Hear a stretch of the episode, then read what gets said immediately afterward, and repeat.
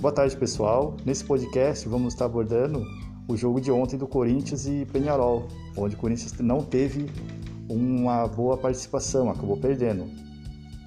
Como convidado, tem o Daniel que vai comentar a respeito do jogo de ontem.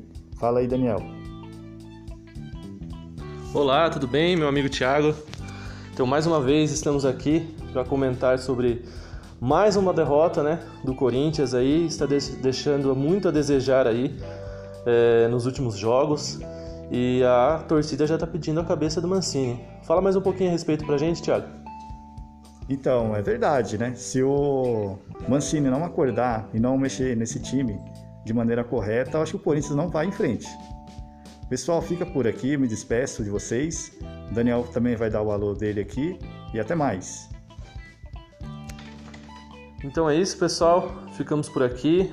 É, mais notícias mais informações sobre o Corinthians, sobre mais atualizações aí no nosso próximo vídeo.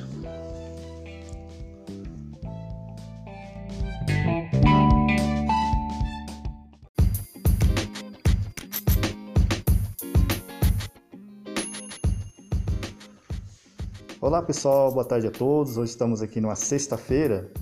Hoje o convidado vai ser o Daniel, vai falar a respeito sobre a grande e pequena circulação. Daniel que é formado em educação física e está finalizando o curso de fisioterapia. Então fique com o Daniel aí, tenha um bom podcast a todos. Olá pessoal, tudo bem? Boa tarde. Boa tarde, meu amigo Tiago, obrigado pelo convite. E, então vamos né, falar um pouquinho sobre a pequena e grande circulação também conhecida como circulação pulmonar e circulação sistêmica. A grande circulação.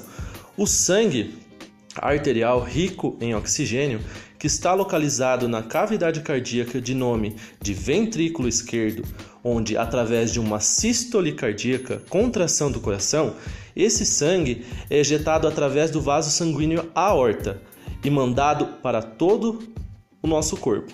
Agora, esse sangue tem que retornar para o coração. Mas esse sangue agora passa a ser um sangue venoso, um sangue pobre em oxigênio e rico em CO2, onde, através das veias cavas inferiores e superiores, esse sangue retornará ao coração através na cavidade cardíaca de nome de átrio direito. Aí se encerra a grande circulação.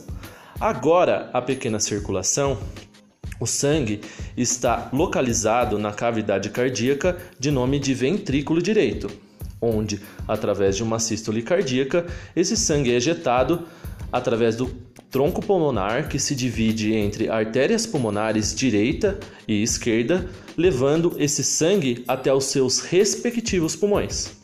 Nos pulmões ocorre um processo chamado de hematose, que é a troca entre os gases sanguíneos, onde agora esse sangue que era venoso passa a ser um sangue arterial novamente, desembocando no coração através das veias pulmonares no átrio esquerdo. Aí se encerra a pequena circulação.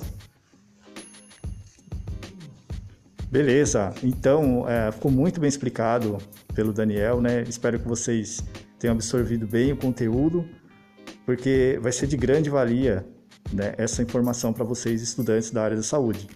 Até mais!